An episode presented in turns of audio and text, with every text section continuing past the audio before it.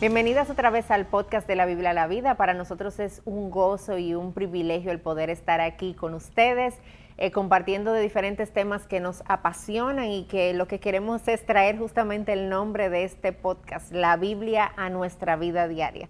Y con ustedes, bueno, otra vez quien siempre me acompaña, mi querida amiga y hermana, pues Charvela El Hash de Salcedo. Hola. Hola Patricia, ¿estás contenta hoy? Yo estoy muy contenta. Todavía sigues Sigo contenta. Es como un gozo que se ha venido extendiendo a lo largo de dos episodios.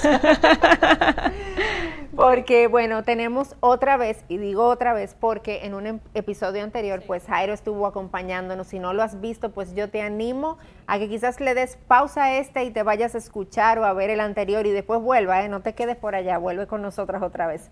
Pero tenemos el privilegio otra vez de tener a Jairo aquí. Jairo es mi esposo. Yo creo que eso es lo más importante de todo, Para Mí, Hijo de Dios, esposo Hijo de, Dios y esposo, exacto. Un hombre que ama al Señor y yo soy eh, testigo de eso, lo puedo ver día a día. Y él está aquí con nosotros, ha decidido acompañarnos para continuar conversando sobre este tema de la Biblia. Y en un episodio anterior estuvimos hablando de cómo llegó la Biblia a nosotros, ¿verdad? Estuvimos hablando del canon, de ese filtro antiguo, Nuevo Testamento, y la verdad que me encantó el episodio. Pero yo creo que la historia no se queda ahí y por eso queremos, quisimos seguir conversando sobre este tema. Ya hablamos sobre cómo llegó la Biblia a nosotros, cuál era ese filtro que nos hace, pues, eh, parte de lo que nos hace confiar en que esto es un libro seguro y estuvimos conversando sobre eso, pero resulta que hoy en día nosotros no tenemos una sola traducción de la Biblia, nosotros vemos múltiples traducciones de la Biblia y, bueno, muy conocidas en, en, Latinoamérica. Tenemos la Reina Valera del 60, tenemos la nueva versión internacional, tenemos la nueva Biblia de las Américas, tenemos eh, Dios habla hoy. Dios habla hoy, la nueva, traducción, viviente. Viven que una Exacto. que les gusta mucho. bueno, bueno, bueno. Entonces, tenemos todas estas traducciones y yo quería preguntarte, ¿por qué la necesitamos? Amor, si yo digo Aleph, Bet, Bet, ¿qué tú dices? ¿Te recuerdas? Gimel, Gimel Dalef, eh, Hey. Hey. Eh, cuando estamos en el seminario. Hablan? Exacto. te han dejado afuera. La cara de Charvela es por lo que necesitamos traducciones de la Biblia. La Biblia se inspiró en hebreo, griego y un poquitico en arameo. Lo que estamos haciendo ahora fue la canción con la que yo me aprendí el alfabeto hebreo, que Patricia me acompañaba eh, todo el día. se bañaba, mientras... Porque para poderme aprender el alfabeto, que es totalmente diferente al nuestro en español. Y, por ejemplo, cuando yo tomé casi dos años de clase de griego, gracias a Dios yo mantengo mi griego, solo tomé seis meses de hebreo, apenas puedo leerlo, lo he perdido casi por completo. Sufrió mucho estudiando griego. Yo me lo imagino. Fue muy divertido. Entonces, estos no son idiomas de nuestro corazón. Yo tengo 32 años, 26 de esos años yo he sabido hablar inglés y todavía yo me equivoco hablando inglés. O sea, por mi trabajo constantemente estoy hablando inglés con personas de, compañeros de trabajo y de otros lugares. Y a cada rato digo una palabra que no debo decir o tengo un acento, a pesar de tener más de 25 años hablando el idioma. Imagínate con dos años de griego. La mayoría de nosotros no sabemos griego, no sabemos hebreo y mucho menos arameo. Los que saben algo de griego saben el griego de hoy. Eh, los que nacieron, digamos, en Grecia. Y aún el hebreo, el hebreo de hoy que no es exactamente igual al hebreo bíblico. Entonces necesitamos traducciones de la Biblia porque por mucho que sepamos de los idiomas originales, y algunos de nosotros sí lo manejamos, no son el lenguaje de nuestro corazón. Y al sol de hoy, cada vez que yo voy a predicar un pasaje, yo reviso el original. Si, principalmente si está el Nuevo Testamento, yo me siento a leer el original y hacer mi trabajo de exégesis de lo que sea que eh, Dios inspiró a través de Mateo o de Pablo. Pero yo no lo entiendo igual que si lo leo en español. Yo puedo apreciar otras cosas, pero yo no lo entiendo como el lenguaje de mi corazón. Entonces necesitamos traducciones de la Biblia porque la Biblia es demasiado importante como para que haya que hacer un ejercicio mental cada vez que te acercas a ella. Tú necesitas leerlo en un idioma que tú le abriste y ahí dice, escuchen la palabra del Señor sin tener que dar dos horas pensando qué significa cada palabra. Y entonces sí. Y gracias a Dios, déjame decir que tenemos traducciones de la Biblia. Bendito es el Señor que en español tenemos tantas.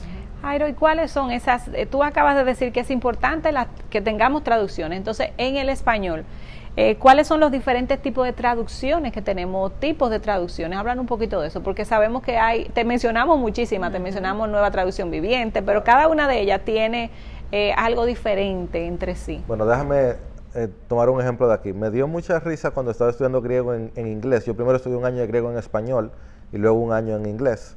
Y ese año que hice en inglés me dio mucha risa cuando el profesor decía, eh, ustedes no van a poder entender esto bien, pero en griego las palabras tienen también sexo. Y carro es varón o caballo es hembra. Y, ahí me dio tanta risa porque en español es como obvio. Eh, no es obvio. o sea, las palabras tienen género, claro, es, es obvio. Necesitamos entonces traducciones, pero gracias a Dios en español hay cierta, hay cierta similaridad, principalmente con el griego, pero aún con el hebreo, en el sentido de que el, el español viene del latín, el latín tomó muchísimo del griego, y gracias a Dios por eso que tenemos esa, esa cercanía. Jairo, antes de que tú sigas, para, para el beneficio de las que nos escuchan, la, el, el, nuevo, el Antiguo Testamento fue escrito en hebreo, el Nuevo Testamento en griego y un poquito de arameo. No, el, el, el, Antiguo también tiene arameo, el Nuevo. También tiene, ok, perdón, entonces. En Daniel principalmente. De ahí ambos al griego, vamos a decir, habían manuscritos en griego y luego de ahí al latín y del latín al español. Esa es, esa es la cadena de traducción para nosotros. Pero, pero, pero tú tenés, no, estudiando. Pero va, vamos pero va bien. El antiguo se, Por eso estás tú aquí. Porque no podíamos y mira En español no hay tanta información sobre esto. O sea, en inglés hay muchísimo, pero en español uno tiene como que investigar. Em, de hecho, casi ni sabemos quién fue Cipriano de Valera y Casiodoro de Reina, personas tan importantes para nosotros. Apenas hay libros sobre eso. Pero bueno, el, Antiguo Testamento se reveló en hebreo, el idioma de los hebreos el idioma judío, a excepción de dos porciones que están en arameo. Pero el 99.7% del Antiguo Testamento se reveló en hebreo. El Nuevo Testamento se reveló en griego, en un griego específico que se llamaba el griego koiné o griego común el griego del Nuevo Testamento es el idioma de las masas, el idioma del pueblo. Es lo que es el inglés para la India hoy. Que todo el mundo en la India habla inglés, porque en la escuela se hace en inglés, todo se hace en inglés, aunque cada cual, este habla punjabi, este habla malayalam, literalmente todo el mundo tiene, tiene que saber inglés para, para, poder existir en India al sol de hoy. Pues así mismo es el inglés, eh, o el, el griego koiné, el idioma del pueblo. La Biblia en el año, en el siglo IV se tradujo al latín en lo que se llama la Vulgata y eso se convirtió en la versión oficial de la Iglesia que luego se convirtió en la Iglesia Católica Romana. Y católica romana, latín, el idioma de Roma, el idioma oficial, el idioma de culto se llamaba. Y por más de 1200 años, solamente, o más de mil años, mejor dicho, solamente la Biblia estaba en latín y esa era la versión, versión oficial inspirada por Dios.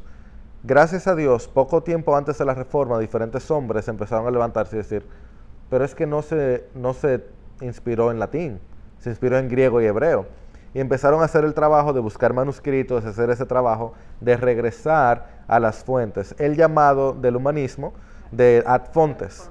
Entonces Erasmo de Rotterdam fue el primero que, o digamos el más importante o más conocido, que tomó el, el trabajo, siendo católico, hay que ver si era cristiano, pero siendo católico oficialmente, eh, hizo el trabajo de regresar a las fuentes del griego y del hebreo, los manuscritos que él pudiera conseguir y traducir eso al idioma del día. ¿Del, latín o de qué idioma? Del griego. Del griego. Traducirlo al mismo ah, latín y luego al idioma de la gente. Pero, eh, interesantemente, Erasmo ni siquiera tenía manuscritos. Por ejemplo, Apocalipsis él no lo tenía. Y él hizo el trabajo de traducirlo del latín al griego, a pesar de que se dijo en griego. Lutero entonces luego empieza a traducir la Biblia, aunque ya se había traducido antes, al mismo inglés, por ejemplo. Lutero hace el trabajo de traducir la Biblia al alemán. Y luego de ahí, eh, siguiendo a Lutero, Casiodoro de Reina traduce la Biblia al español en la Biblia del Oso, eh, un luterano. Cipriano de Valera, que era calvinista, siguiendo a Calvino, toma la versión de la Biblia del Oso, ahora no recuerdo su nombre, debería recordarlo, pero él hace, su, él hace de esa versión de Casiodoro, él hace una, revisión y traduce entonces la Biblia otra vez al español. Y del trabajo de Casiodoro de Reina y Cipriano de Valera es que tenemos la Reina Valera, la original en el, 1600.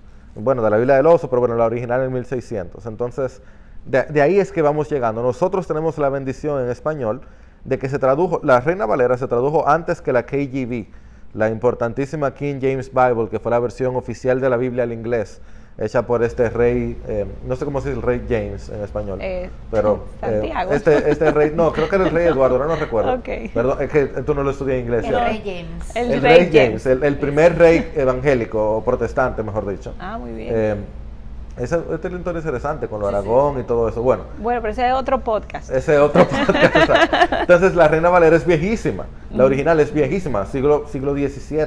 Ok. eh, o si- principio o final del siglo XVI, y gloria a Dios por eso.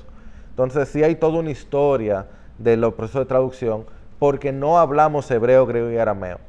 Y tú dirás, ¿y si yo aprendo hebreo, debería leer la Biblia en hebreo? Claro que sí, pero probablemente vas a querer seguir leyéndola en tu idioma de tu corazón, porque hay una diferencia. Y probablemente, aunque tú sepas hebreo, como te digo, yo sé bastante griego, yo no sé más griego que el que tradujo la Biblia. Entonces, este que lo tradujo, que fue un equipo de traductores, tienen, tienen razón de por qué se utiliza esta palabra aquí. Ah, pero que pudiera ser esta otra, esa otra. Sí, sí, pero él sabe más griego que yo. Y él sabe por qué se traduce aquí de esta manera y aquí de esta otra manera. Igual como en español, una misma palabra puede utilizarse de diferentes momentos.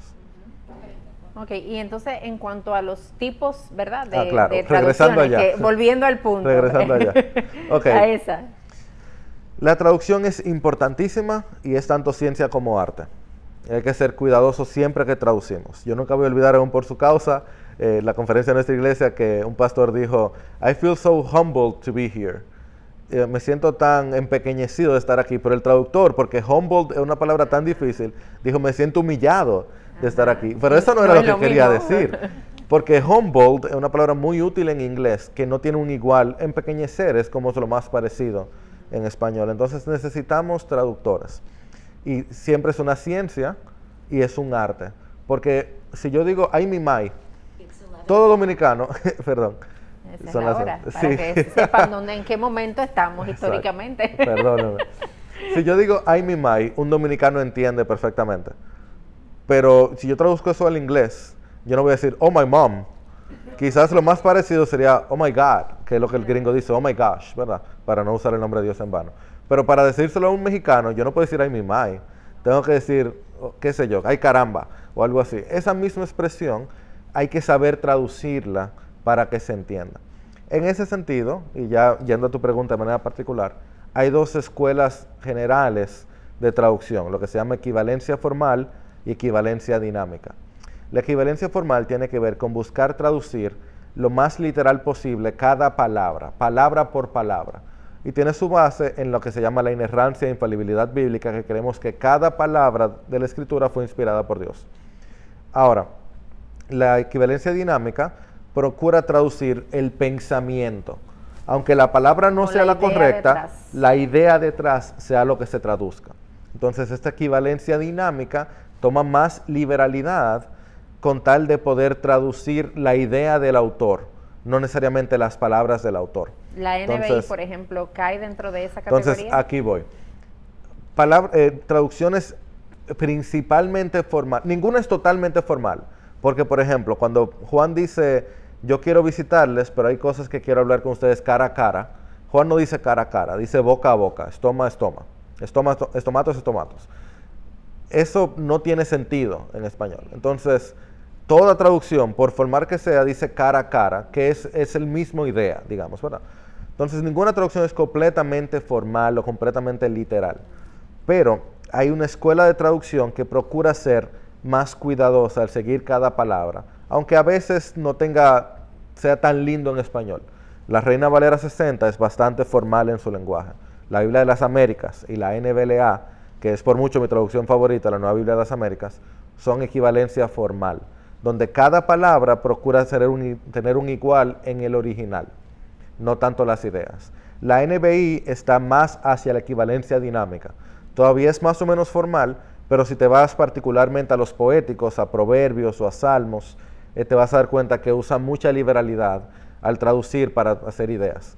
La NTV está mucho más allá hacia el lado de la dinámica, donde ya tiene mucho más que ver con interpretación a la hora de traducción, con tal de comunicar la idea o lo, lo que el traductor entiende que es la idea del original. O sea, que involucra como un elemento distinto, por ejemplo, a lo que hace la NBI, en un sentido. Bueno, la NBI lo hace, la, N- la NTV lo hace más.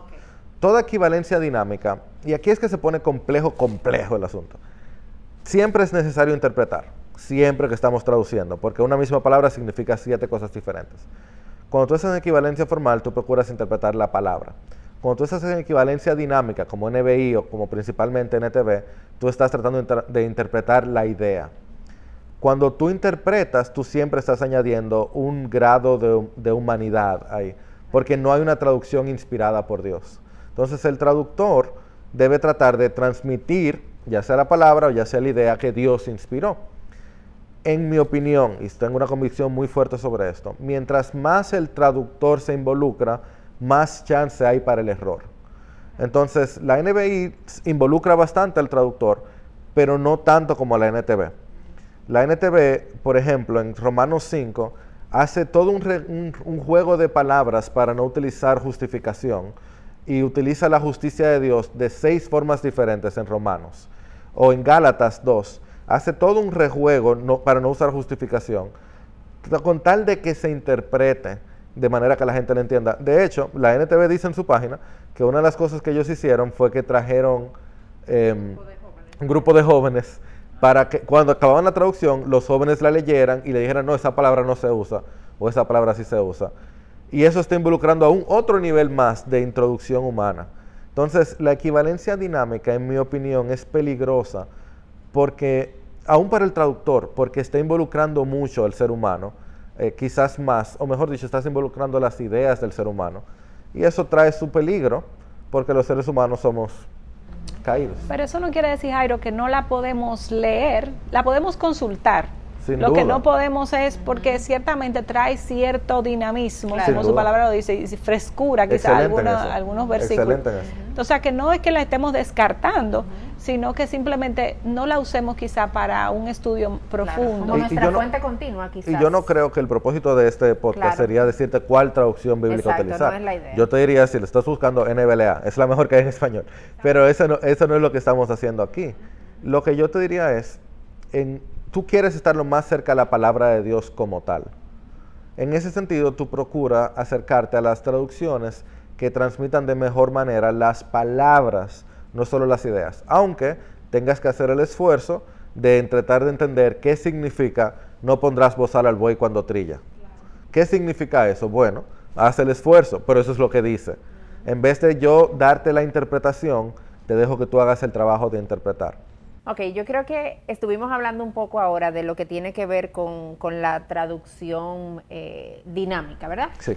Pero en conversaciones que yo misma he tenido contigo, esos temas de sobremesa profundo que a veces se dan, eh, tú me has instruido y me has enseñado que hay una familia, dos tipos de familia de manuscritos, ¿verdad? Que, y que manuscritos y que nosotros podemos verla, por ejemplo, la Reina Valera como parte de una familia y la misma NBLA como parte de otra familia, el textus crítico y texto recibido. Texto receptor, ¿Qué, texto ¿Qué es eso y por qué eso es importante? Pero profunda las conversaciones de Sí, sí, sí. A, veces, no siempre son así, siempre, pero a veces. Nuestra casa es muy interesante.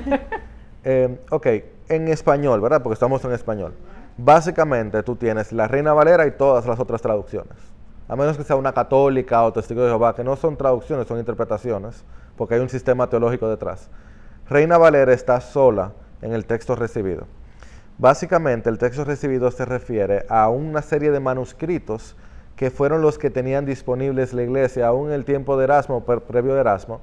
Son manuscritos más tardíos y son menos. Son básicamente unos 20, aunque principalmente dos o tres familia de manuscritos, es decir, copias de los pasajes del Antiguo y del Nuevo Testamento.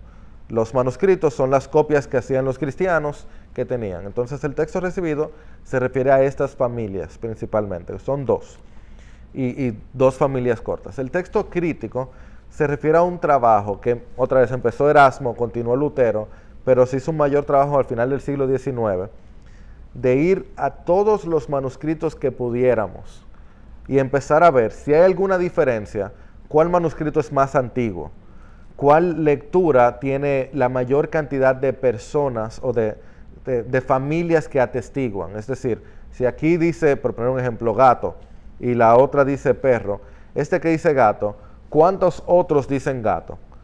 Porque ciertamente cada vez que la Biblia era copiada, con el tiempo se introducen ciertas diferencias mínimas. En, la gran mayoría de los casos son cosas a veces obvias, que el, autor eh, repitió la palabra de arriba, la repitió abajo, es muy común. Que se le iba un acento, literalmente, se le iba un acento o ponía una palabra mal puesta. Esa es la mayoría de las diferencias o de las situaciones que tenemos en lo que se llama la, labor de la crítica textual. En, en la modernidad hoy en día, casi todas las traducciones bíblicas contemporáneas usan la, técnica o las familias de texto crítico, de ir a los manuscritos más antiguos y comparar uno con otro. Todo manuscrito antiguo tiene prioridad. Mientras más viejo es el manuscrito, pues hay menos chance de que se haya introducido error. Luego tenemos las familias de manuscritos. hay ciertas familias, yo no soy experto en el tema, pero hay ciertas familias que son más respetables, porque por ejemplo, sabemos que en tal área, en el área de Alejandría, por ejemplo, había toda una serie de, escribas que su, habían hombres ricos que le habían pagado para que copiaran esos manuscritos. Entonces hacían mejor labor que alguien que lo hacía de noche con una lamparita, tú sabes. Entonces hay ciertos centros de manuscritos que tienen quizás mayor eh, peso. Y esa es la labor de la crítica textual, que la hacen otra vez todas las traducciones en español, a excepción de la Reina Valera. La Reina Valera está sola en usar el texto recibido y la principal diferencia que tenemos en el texto recibido versus textos críticos es el final de Marcos y el pasaje de Juan 7 al final, 8, que habla de esta mujer adúltera. Estos son pasajes que solamente se encuentran en el texto recibido y pudiéramos hablar de ello en otra ocasión si es necesario. Ninguno es mentira, ninguno dice nada que no es válido, pero es interesante que aparecen en manuscritos del siglo VII en adelante en los manuscritos antiguos no están ahí. Y hay, un artículo, de hecho, que tú escribiste sobre Marcos, ¿cierto? Así es, sobre el final de Marcos. Está en Coalición por el Evangelio. Si te interesa más el tema, pues puedes buscarlo y profundizar ahí un poco más en esa parte. Sí, súper interesante, Jairo. Yo sé que pudiéramos durar aquí horas y horas hablando con todo lo que tú lo has estudiado bastante eh, a profundidad, pero nosotras, las creyentes normales que leemos la Biblia, tú sabes, eh, ¿puedo yo sentirme tranquila de esto que tengo yo aquí? ¿Es esto la palabra de Dios? Cualquier traducción que esté en mis manos, por ejemplo. Exacto, por ejemplo. Casi, casi cualquier traducción. Si tú estás usando Reina Valera o estás usando la Biblia de las Américas, o mejor todavía la nueva Biblia de las Américas, siéntete totalmente tranquila. Aún si estás usando algo como NTV o NBI, te puedes sentir tranquila, aún sabiendo que tienes un poquito más de, de interpretación, digamos, ley pero que en general tú estás leyendo sin problema la palabra de Dios, traducida por alguien. Como cuando tú escuchas un buen sermón que alguien lo está traduciendo, tú estás escuchando una traducción. Algunas traducciones son mejores que otras, pero son traducciones, estas que mencioné, todas son traducciones que buscan ser fiel a los idiomas originales. Yo, te voy a hacer una pregunta más directa y la voy a hacer yo para que se vea sin, sin ningún eh, parcialización, parcialidad. Eh, nosotros en nuestra iglesia tendemos a usar la LBLA. Y tengo otra hermana iglesia amada que usa eh, la Reina Valera. Eh, y sé que hay una nueva versión ahora que es la NBLA. De esas tres, que es la que entiendo que Latinoamérica usa más, la nueva traducción viviente es algo nuevo que casi no todas las iglesias la, tienen, aunque sí la usamos. Y nosotros, yo misma, nosotros en los podcasts hemos citado porque dan esa frescura. Eh, pero sí, en esas tres versiones, ¿cuál sería tu recomendación para el que lee? ¿Por qué usar una o la otra? Si tú estás leyendo cualquiera de esas versiones, o también digo NBI, tranquilo, tú estás leyendo la palabra de Dios, aunque no sepas griego, no sepas hebreo, no sepas arameo, tranquilo, tú estás leyendo la palabra de Dios. Y qué bueno, eso es lo más importante. Y una te da más frescura y otras son más difíciles. La Reina Valera, por ejemplo, con su vosotros y sois, a veces como difícil, pero tú estás leyendo la Biblia, a tu esfuerzo, excelente. Ahí no hay problema. Hay otras traducciones que son los problemas. Fíjate si son traducciones que al principio dicen, traducidas por testigos de Jehová, los Watchtower, como los atalayas, o la, Biblia del Mormón, o la Biblia católica. Ahí sí es otra conversación diferente. En esas versiones no hay problema.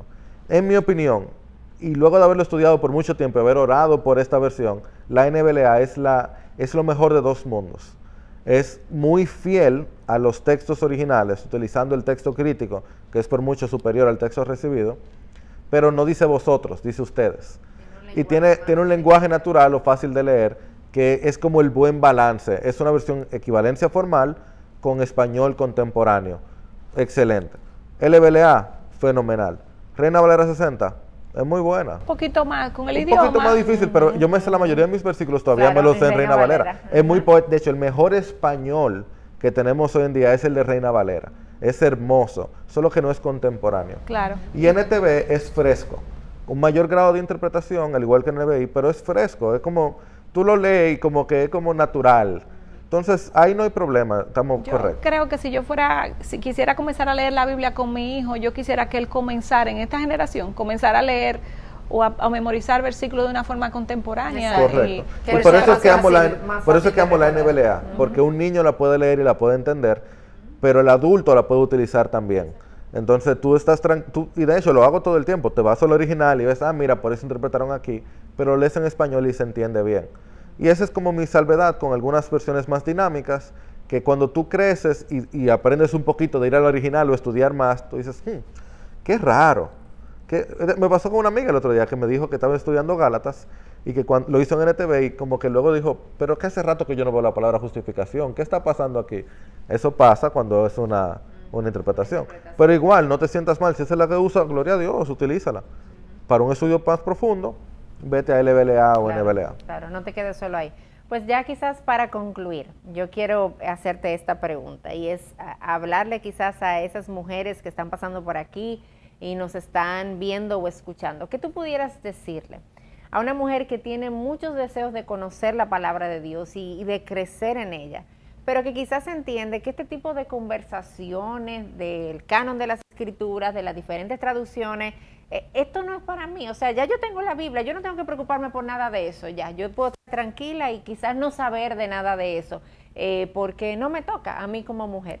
¿Qué, ¿Qué tú pudieras decir al respecto? Yo voy a orar por ti, mi hermana, porque este libro es demasiado hermoso. Lo que tenemos aquí es demasiado increíble, como para quedarnos en la superficie. Este es el río de agua viva. O sea, esto es inspirado por Dios, por el Espíritu de Dios, aquel que nos dio eh, esta novedad de vida, que levantó a Jesús entre los muertos y ahora habita en nosotros.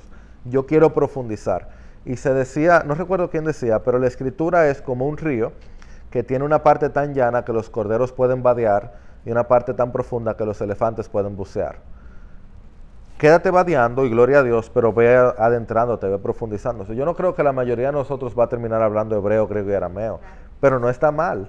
Tú empiezas a revisar y te das cuenta, ah, pero mira que esta palabra y mira cómo se repite allí. Lo hice el otro día con Galatas 2. Pablo está utilizando las mismas palabras tres veces, haciendo un seguimiento. Y si tú sabes un poquito, tú vas entendiendo. Como cuando tú aprendes inglés la primera vez y escuchas que la traducción no es igual. Y te sabe la sirenita en español, pero en inglés dice algo diferente. Así, cuando tú profundizas, tú vas aprendiendo más. No está mal quedarte solo en español, está excelente. Gloria a Dios por las buenas traducciones que tenemos. Pero si puedes eh, profundizar un poquito más, y si estás escuchando este podcast, tú quieres profundizar un poquito más, pues hagamos eso, hagamos el esfuerzo porque vale la pena.